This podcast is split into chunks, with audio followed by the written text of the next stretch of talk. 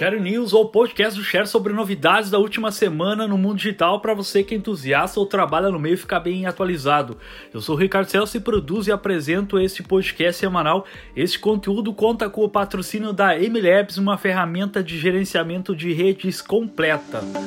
Essa é a 22 segunda edição do podcast e nela vamos ouvir as seguintes novidades. Instagram adiciona adesivos para restaurantes venderem cartões presente e entrega de alimento.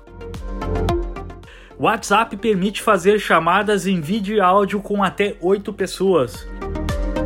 Google Meet expande formato de galeria para até 16 usuários nas videoconferências. Netflix libera acesso a documentários e séries originais no YouTube. Google Pay pretende lançar cartão físico. O Waze atualiza mapas com informações sobre a pandemia. Google deixará de cobrar de lojas para mostrar produtos no shopping. Facebook vai expandir o seu aplicativo de games para mais países. TikTok lança nova ferramenta de controle parental para controle à distância. Google lança a sessão infantil na Play Store com selo de aprovação por professores. Então vamos ouvir os detalhes de cada novidade. Instagram adiciona adesivos para restaurantes venderem cartões presente e entrega de alimento.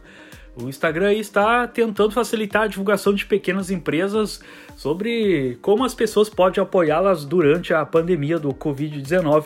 A empresa anunciou que contas comerciais e de criadores poderão incluir adesivos em suas histórias que direcionam aí as pessoas para um site onde pode solicitar entrega de alimentos ou até mesmo comprar cartões presente. Simplesmente aí ao tocar o adesivo leva a pessoa a um site onde elas podem concluir o pedido e as empresas também podem incluir adesivos vinculados a um evento de arrecadação de fundos criado no Facebook. Esses adesivos também podem ser adicionados aos perfis de empresas como um botão permanente lá na sua conta. Os adesivos para entrega de alimentos e cartões presentes estão disponíveis nos Estados Unidos e no Canadá, e o lançamento global está planejado para as próximas semanas.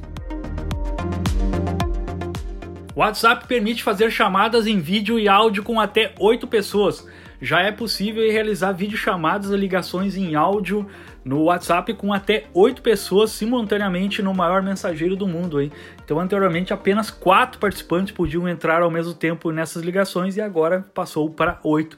A ideia do WhatsApp é disponibilizar opções como os demais serviços de chamadas em grupo, aí, tais como o Zoom, Skype e o Google Meet.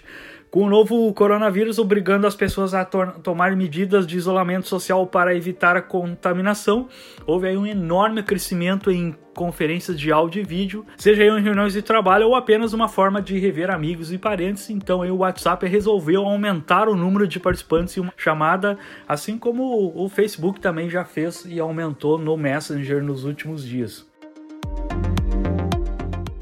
Google Meet expande formato de galeria para até 16 usuários nas videoconferências.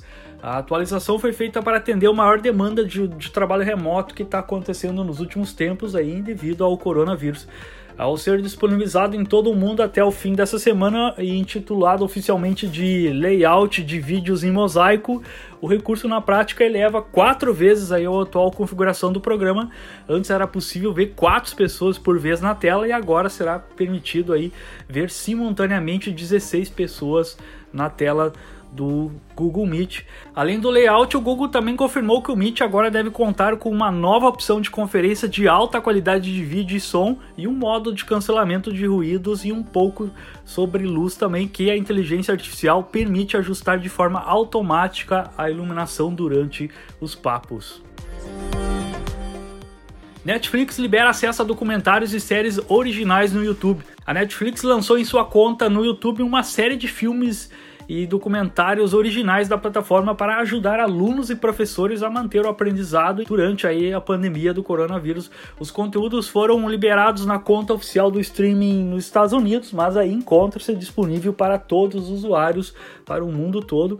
A Netflix declara que nas próximas semanas deve também disponibilizar opções de legenda para possibilitar que outros países possam aproveitar o material. E se por acaso você se interessou pelos conteúdos, tem link da playlist com todos eles no YouTube YouTube para você ver e até mesmo compartilhar.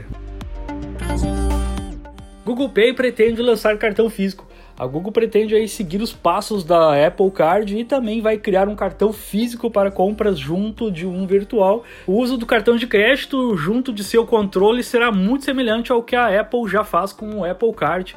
É, todas as transações são acompanhadas por um aplicativo do próprio Google Pay e exige o valor da compra, nome da loja onde o usuário passou o cartão, com o endereço, o mapa de localização e até mesmo contatos com o varejista. O cartão aí possui um chip para compras, o nome do proprietário e também o banco emissor, assim como os cartões mais recentes, o do Google estará também equipado com pagamento por aproximação. Até então ainda não existe informações quando o cartão vinculado ao Google Pay será lançado para os usuários. O Waze atualiza mapas com informações sobre a pandemia. O Waze anunciou uma série de mudanças na dinâmica da plataforma que pretende situar o aplicativo no contexto do coronavírus. Criado em parceria com a rede de colaboradores de sua comunidade de voluntários, a empresa informou que a partir de agora o aplicativo conta com informações cruciais sobre a dinâmica de grandes cidades durante a crise, incluindo localizações de bloqueios de ruas e zonas proibidas. A plataforma também ganhou novos recursos que informam os usuários de localizações organizações que continuam a vender alimentos e itens essenciais por atendimento via drive-thru.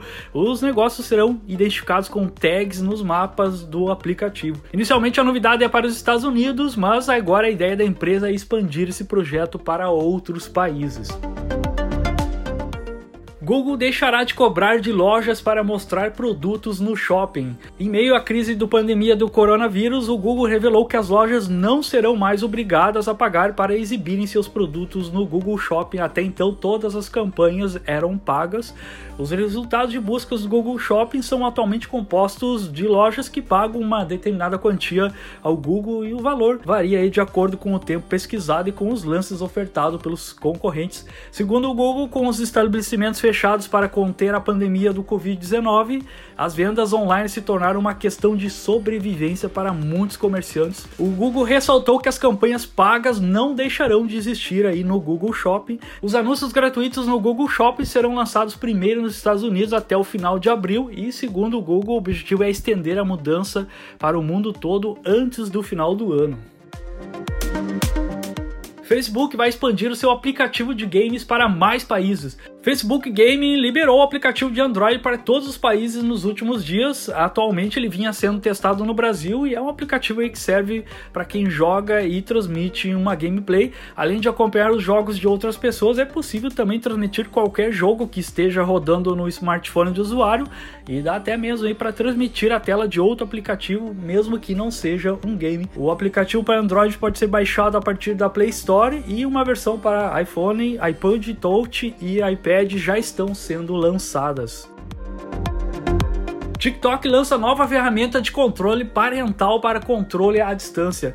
É, o TikTok anunciou uma nova possibilidade de controle de contas infantis pelos responsáveis. Essa atualização da seção de controle parental permite que os adultos customizem as experiências dos menores à distância a partir de um recurso que sincroniza os smartphones dos envolvidos a ferramenta permite aos pais e responsáveis que, a partir de seus respectivos celulares, desabilitem mensagens privadas, moderem conteúdo e até estabeleçam limites de tempo no uso da conta da criança. Junto à ferramenta, o TikTok também confirmou que vai desabilitar o uso de mensagens privadas para todos os usuários registrados com menos de 16 anos na plataforma.